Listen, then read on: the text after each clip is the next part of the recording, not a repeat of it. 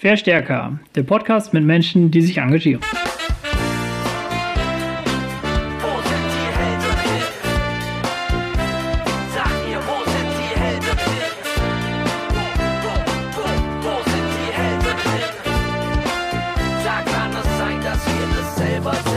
Hallo und willkommen zum Verstärker Podcast. Hier reden wir mit Menschen, die sich engagieren. Mit ihren Geschichten wollen wir inspirieren und Lust auf Engagement machen. Heute haben wir die Psychologin Schober Zaudi von der Organisation Refugio München zu Gast. Schober hilft geflüchteten Menschen dabei, schlimme Erlebnisse zu verarbeiten und neue Lebensperspektiven zu entwickeln. In den knapp 20 Minuten mit Schober geht es um Themen wie Flucht und Traumata, um Schobers persönliche Geschichte und was sie aus ihrer täglichen Arbeit zieht. Bei mir sitzt der Thorsten. Servus. Und hallo Schober. Hallo Paul, grüß dich. Super, dass du heute mit dabei bist und dir die Zeit genommen hast. Kannst du uns nochmal allen sagen, was Refugio München macht? Seit ähm, über 25 Jahren hilft Refugio Menschen aus allen Herkunftsländern, die also vor Krieg und Verfolgung und Folter geflohen sind. Ein Großteil der geflüchteten Menschen in Deutschland leidet an traumabedingten psychischen Störungen und da haben einige Bürgerinnen und Bürger damals eine Initiative gegründet, also den Verein, um diesem Klientel psychotherapeutische Behandlung zu ermöglichen. Gleichzeitig haben sie auch bei Refugio eine fachärztlich-psychiatrische Begutachtung bekommen können und eine sozialpädagogische Betreuung, was ihre asylrechtlichen äh, Angelegenheiten anbelangt. Wie kommen die Menschen in Kontakt mit euch? Die Menschen werden äh, bei uns angemeldet über ihre, zum Beispiel über ihre Unterkunft, über die Sozialberatung ihrer Unterkunft ähm, oder möglicherweise auch über die Schulsozialarbeit, über Sozialberater oder auch freiwillig haben selbst etwas gehört von Refugio und kommen von selbst und lassen sich da, ähm, melden sich an. Es kann aber auch sein, dass zum Beispiel medizinisches Fachpersonal sie auch anmeldet, weil es sich schon herumgesprochen hat, dass die Besonderheit von Refugio natürlich ist, dass die Menschen hier eine Behandlung in ihrer Muttersprache bekommen. Also es gibt immer die äh, psychotherapeutische Arbeit und Beratung mit Hilfe von äh, Dolmetschern in allen möglichen Sprachen. Das heißt, alle Leute, die nicht zu euch kommen, die müssen eigentlich auf Deutsch so eine Psychotherapie machen, wenn sie einen Platz bekommen, oder? Also das ist wirklich nur bei euch jetzt so möglich. Also die Sprachbarriere ist wirklich ein, ein Kriterium, dass Menschen vielleicht nicht von dem Gesundheitssystem so profitieren können, weil sie sich halt nicht äh, verständigen können. Ähm, es gibt natürlich schon auch anderweitige Bemühungen in Deutschland, jetzt auch äh, Gemeindedolmetscher oder Dolmetscher im Gesundheitssystem einzubinden. Ich kann jetzt aber nicht genau sagen statistisch, wie hoch das ist, dass das wirklich allen zugutekommt. Also das heißt, da die Menschen mit Fluchthintergrund, aber auch Menschen mit Migrationshintergrund sind eine marginalisierte Gruppe diesbezüglich. Also alle Möglichkeiten, die das Gesundheitssystem hier in Deutschland bietet. Du sagst, ihr, ihr arbeitet mit geflüchteten Menschen. Geht es da speziell um Menschen, die praktisch ganz ähm, neu hier angekommen sind oder arbeitet ihr auch mit Menschen, die schon längere Zeit hier sind? Wie kann man sich das vorstellen? Also der Zeitraum, wie lange jemand hier ist, spielt im Grunde genommen keine Rolle, weil es gibt auch Menschen, die sind hier angekommen und sind, ich weiß nicht, sechs, sieben, acht Jahre äh, haben noch den geflüchteten Status oder haben hier keinen gesicherten Aufenthaltsstatus. Und so vor 25 Jahren war es zum Beispiel auch so, dass viele Geflüchtete mh, keine Krankenversicherung hatten und die Krankenversicherung nicht übernommen wurde und ihre Traumata nicht behandelt werden konnten oder traumabedingte psychische Störungen nicht behandelt werden konnten.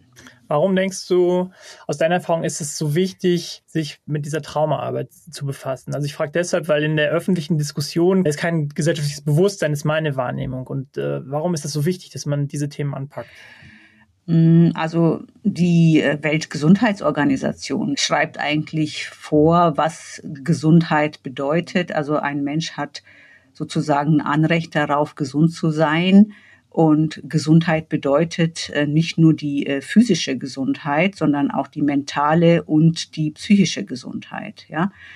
Und damit ein Mensch, wenn er im Alter gut funktionieren sollte, möchte oder sollte, dann sollten diese drei Bausteine mhm, mentales, psychisches und äh, physisches natürlich in einem Gleichgewicht sein. Und dann kann ein Mensch vielleicht auch sich einbringen für sich selber, für seine Familie, aber letztlich auch für die Gesellschaft. Ja. Und äh, wenn traumabedingte Störungen zum Beispiel nicht behandelt werden, dann chronifizieren sie und äh, dann ist es nicht nur schädlich für diesen betroffenen Menschen, sondern für seine ganze Familie und für das ganze Umfeld. Und das wäre dann schade, wenn man diese Leute einfach brach liegen lassen würde, wenn man ihnen nicht helfen würde letztlich, ja. Kannst du mal ein paar Beispiele geben, was für Leute mit was für Problemen kommen zu, zu euch, ohne jetzt zu sehr ins Detail zu gehen, das ist natürlich ein super sensibles Thema. Aber was haben die Leute so erlebt in ihrer Vergangenheit? Ja, sie haben erlebt, dass sie äh, gefoltert wurden, verfolgt wurden. Ähm, sie hatten richtig existenzielle Angst. Also ähm, man trachtete ihnen nach ihrem Leben. Ähm, sie wurden ins Gefängnis geworfen ähm, wahrscheinlich auch in den meisten Fällen vielleicht für ihre politische Gesinnung oder vielleicht, weil sie ähm, anders denken, ganz einfach nicht nur in der politischen Art und Weise, sondern auch einfach vielleicht, äh, was ihre geschlechtliche Identifikation anbelangt. Vielleicht auch die Religion, eine andere Religion wird manchmal auch verfolgt, also weil sie eine andere glauben oder vielleicht liberaler, liberaler eingestellt sind äh, werden sie auch verfolgt. Sie haben sehr viel auf der Flucht mitgemacht. Misshandlungen, dazu gehören auch zum Beispiel sexuelle Misshandlungen. Dann haben sie Hunger und Durst erlitten. Also es sind unglaublich viele Leiden und schlimme Erfahrungen, die wir uns gar nicht so in allen Details so richtig vorstellen können. Ja, wir lesen die zwar, aber wissen zum Teil nicht, wie sich das ganz genau anfühlt, wenn man in, in, in dieser Situation ist. Wenn da so schlimme Erfahrungen sind, hast du das Gefühl, du kannst da wirklich helfen oder ist es manchmal auch zu groß? Ich kann mir das nicht vorstellen, weil ich äh, das einfach natürlich selber nicht erfahren habe. So und wie siehst du das? Also was könnt ihr da bewirken? Zunächst einmal denke ich, dass also es zeigt sich in vielen Studien auch in der Therapieforschung, dass viele Therapien sehr effektiv sind.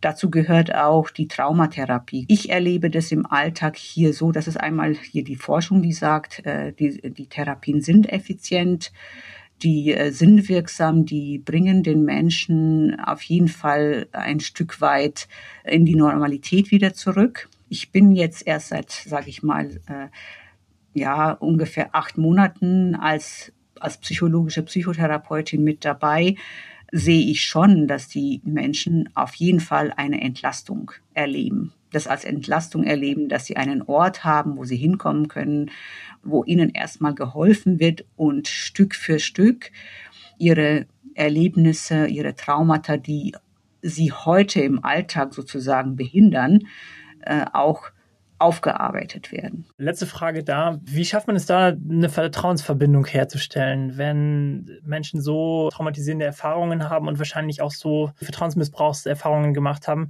Wie schafft ihr das, dass die sich auf das einlassen bei euch? Der Beziehungsaufbau ist natürlich ein, ein großer, äh, also eine, ein großes Kriterium, ein wichtiges Kriterium.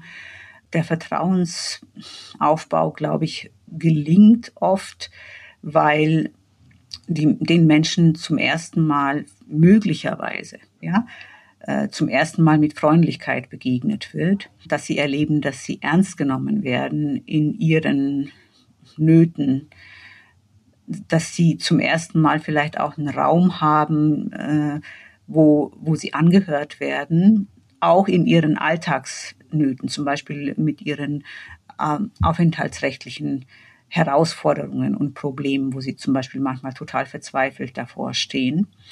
Das andere ist, Sie sehen sicherlich auch, dass äh, man sich die Mühe macht, einen Dolmetscher mit ins Boot zu holen, der ihre Sprache spricht und auch sozusagen als Kulturdolmetscher dient oder mithilft, so dass äh, immer wieder auch auf die Herkunftskultur Rücksicht genommen wird, bescheiden nachgefragt wird, okay, wie würde so ein Problem zum Beispiel bei in ihrer Heimat gelöst werden oder hm, was würde man jetzt in ihrer Heimat sagen hierzu? Also immer Bezug zu nehmen auch darauf. Ich glaube, dass das auch eine große Brücke schafft, dass äh, Menschen hier erleben, dass es sozusagen immer im Tandem ist, also dass, hier, dass ein Dolmetscher mit dabei im Boot ist. Das schafft natürlich Vertrauen, das kann ich mir auch sehr gut vorstellen. Zu dir als Person, Schober, wie kommst du dazu, dich in diesem Bereich, der jetzt auch kein einfacher Bereich ist und ziemlich viel Sensibilität erfordert, wie kommst du dazu, dich da zu engagieren und jetzt auch diese Weiterqualifizierung zur psychologischen Psychotherapeutin zu machen? Ja, das ist eine sehr gute Frage. Ja, ich bin selbst eine Person äh, mit Fluchthintergrund und dann im Verlauf der Zeit wurde ich dann ein Mensch mit Migrationshintergrund. Und manchmal steht es, dass man also einen Hintergrund hat, wo man herkommt, manchmal auch im Vordergrund. Deswegen sage ich manchmal auch, ich bin ein Mensch mit Migrationsvordergrund. Ich bin mal in einem Vortrag gesessen und habe natürlich vorher schon von Refugio gehört und gelesen. Aber da war gerade ähm, eine ganz beeindruckende Psychotherapeutin da und hat einen Vortrag gehalten, die Barbara Abdallah Steinkopf. Es berührt mich auch als Mensch in meiner Geschichte und meiner Herkunft. Und das hat mich sehr angesprochen. Und ich bin dann hinterher auf sie zugegangen und habe gesagt, dass ich irgendwie mich bei Refugio engagieren möchte. Ob es jetzt als Dolmetscher ist oder in irgendeiner Art und Weise einbringen möchte. Und also sie hat mir ihren Kontakt gegeben und kurze Zeit später habe ich dann tatsächlich auch mit ihr Kontakt aufgenommen. Und ähm, da ich damals gerade noch im Bachelorstudium war, bei meinem Psychologiestudium, da hatte ich dann die Möglichkeit gehabt, hier die Weiterbildung als äh, muttersprachliche Elterntrainerin zu machen. Und diese Weiterbildung war sozusagen mein Eintritt bei Refugio. Hast du das Gefühl, mit deinen persönlichen Erfahrungen, die du jetzt auch durch deinen Migrations- und Fluchthintergrund sogar gesammelt hast, ist das sehr wichtig in deiner täglichen Arbeit, jetzt auch in der Psychotherapie. Kannst du dich noch, hast du das Gefühl, dich noch besser in die Menschen hinein zu versetzen, besser verstehen zu können, woher die kommen, was die durchgemacht haben? Ich könnte mir vorstellen, dass ich da nochmal mit einem anderen Blick schaue auf die Menschen, weil mir geht es ja auch selbst, also so, dass ich zum Beispiel immer wieder trotz allem noch mit meinem Herkunftsland verbunden bin und immer die politische Lage verfolge und, und höre, wie geht es den Menschen mit Hunger, Krieg, Verfolgung, Vertreibung. Da höre ich ja auch immer verschiedene Nachrichten und das ist ja auch sehr nah bei mir. Und ich sehe mich selber, so wie meine Eltern mich erzogen haben, eigentlich als Kosmopolitin. Ich beschränke das nicht nur auf meine, auf mein Herkunftsland, sondern ich sehe das jetzt mittlerweile fast global, wo ich mir dann denke, egal ob wo die Menschen flüchten müssen, ob das jetzt in Syrien ist, ob das jetzt äh, vom Jemen ist, ob das jetzt von Eritrea ist, ja. Im Grunde haben die Menschen ähnliche Schicksale. Das ist zwar immer wieder ein anderer kultureller Hintergrund, aber ich glaube, dass viele Menschen miteinander so einen gemeinsamen Erfahrungsschatz haben, was Flucht bedeutet, aber auch Migration. In deiner Wahrnehmung Gibt es vielleicht so zwei, drei Grundbausteine, wo du sagst, wenn wir das als Gesellschaft anbieten könnten für Menschen, die ähm, Zuflucht suchen hier und Zuflucht finden hier, was sind in deiner Erfahrung so die wichtigsten Sachen, die man ihnen als Gesellschaft vielleicht geben kann, damit sie hier einigermaßen gut starten können? Ich denke, diese offenen Arme, die die Menschen hier bei Refugio erfahren, hier kannst du herkommen, hier kannst du deine Geschichte erzählen, hier kannst du Hilfe erfahren, äh, und zwar professionelle, kompetente Hilfe. Hier ist jemand neugierig auf deine Kultur, auf deine Herkunft, offen, Neues zu lernen. Und das erlebe ich hier auch von den deutschen Kollegen sehr. Und vielleicht beziehe ich das auch auf meine ganz persönlichen Erfahrungen, die ich hier mit äh, deutschen Kollegen mache, ist einfach diese Offenheit, ja, lernen wollen. Das heißt, es lernen beide Seiten, ja.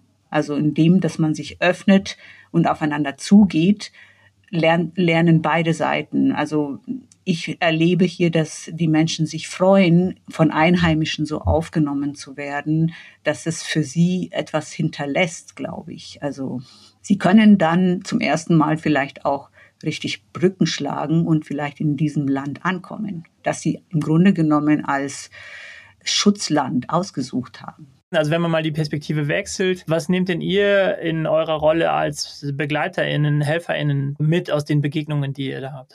Also ich lerne unheimlich viel von den Menschen, die hier sind, ob das jetzt im Elterntraining ist, ob das jetzt hier in der Psychotherapie ist, lerne ich also ich, ich bin am Ende ein anderer Mensch, weil ein Stück weit gehe ich immer mit in eine neue Kultur auf einer emotional-kognitiven Ebene, ja. Und ich finde das sehr bereichernd für mich selber. Ich denke, dass es den Menschen, die hierher kommen, genauso geht. Danke dir. Wir biegen schon auf die Zielgerade und entlassen dich gleich wieder in deine nächste Therapiesitzung. Refugio München hat man jetzt gehört. Wenn man euch unterstützen möchte, weil ihr einfach klasse Arbeit macht, wie kann man das tun? Also man kann spenden. Es gibt äh, eine sehr informative Seite, Website äh, Refugio München. Da kann man gerne spenden. Da kann man sich auch ganz breit informieren. Mittlerweile ist es ein breites Angebot, was Refugio anbietet. Da kann man sich auch sehr genau informieren, was da alles passiert, würde ich mal sagen. Und ähm, auch anderen weitersagen. Und wenn man denkt, das ist eine super Arbeit, äh, da kann man sich auch selber mit einbringen, ehrenamtlich. Wir haben jetzt ganz viel über Refugio gesprochen. Gibt es eventuell noch eine andere Initiative, wo du sagst, also ganz egal aus welchem gesellschaftlichen Bereich, wo du sagst, die finde ich eigentlich toll, die inspirieren mich und vielleicht solltet ihr die auch mal zu eurem Podcast einladen? Mm. Oh, da gibt es ja ganz viele eigentlich. Aber Ärzte ohne Grenzen finde ich zum Beispiel ganz persönlich äh, eine ganz tolle Initiative, mm, weil sie halt direkt an den Brennpunkten äh, irgendwie sind und dort ihre Unterstützung anbieten. Das finde ich äh, ganz toll. Und ich wünsche mir auch oft immer so etwas wie das muttersprachliche Elterntraining oder das Elterntraining auch zum Beispiel in die Länder zu exportieren, sozusagen, das Know-how davon. Ja. Vielen Dank. Die allerletzte Frage. Jemand, der bisher schon immer ein Interesse hat, sich zu engagieren, aber das noch nicht so richtig gemacht hat. Warum macht es Sinn, sich zu engagieren, aus deiner persönlichen Sicht? Aus meiner ganz persönlichen Sicht denke ich, es gibt immer viele Probleme zu lösen in einer Gesellschaft und wenn man sich als Teil dieser Gesellschaft fühlt, egal wo diese Gesellschaft lokal ansässig ist oder wenn der Urgedanke ist, äh, diese Gesellschaft sollte sich verbessern, optimieren, dann finde ich, gibt es immer Möglichkeiten, sich lokal für seine eigene Gesellschaft zu engagieren und einzubringen, weil ich glaube, jeder ist Teil der Gesellschaft und jeder ist eine kleine Stellschraube und daran kann er drehen, an, an der Position, wo er ist. Ich habe sehr viel bekommen von der deutschen Gesellschaft. Ich habe hier eine Familie gehabt, eine deutsche Familie, die mich mit offenen Armen empfangen hat und mich willkommen geheißen hat. Ich kann das der Familie per se oder selbst nicht zurückgeben so, aber ich kann das, was mir die Familie mitgegeben hat und dass ich mich hier wohlfühle, auch anderen versuchen weiterzugeben, weil ich denke, das ist so ein, so ein Dominoeffekt. Liebe Schober, wir sind schon am Ende angekommen und äh, danken dir sehr, dass du dir die Zeit mit uns genommen hast. Ich danke euch für eure Aufmerksamkeit und vor allen Dingen auch für euer Interesse. Wenn ihr euch, die diesen Podcast hört, informieren wollt über Refugio München, packen wir natürlich alle Informationen in die Show Notes und freuen uns, wenn ihr auch nächstes Mal wieder dabei seid. Wir sagen erstmal Ciao und bis bald.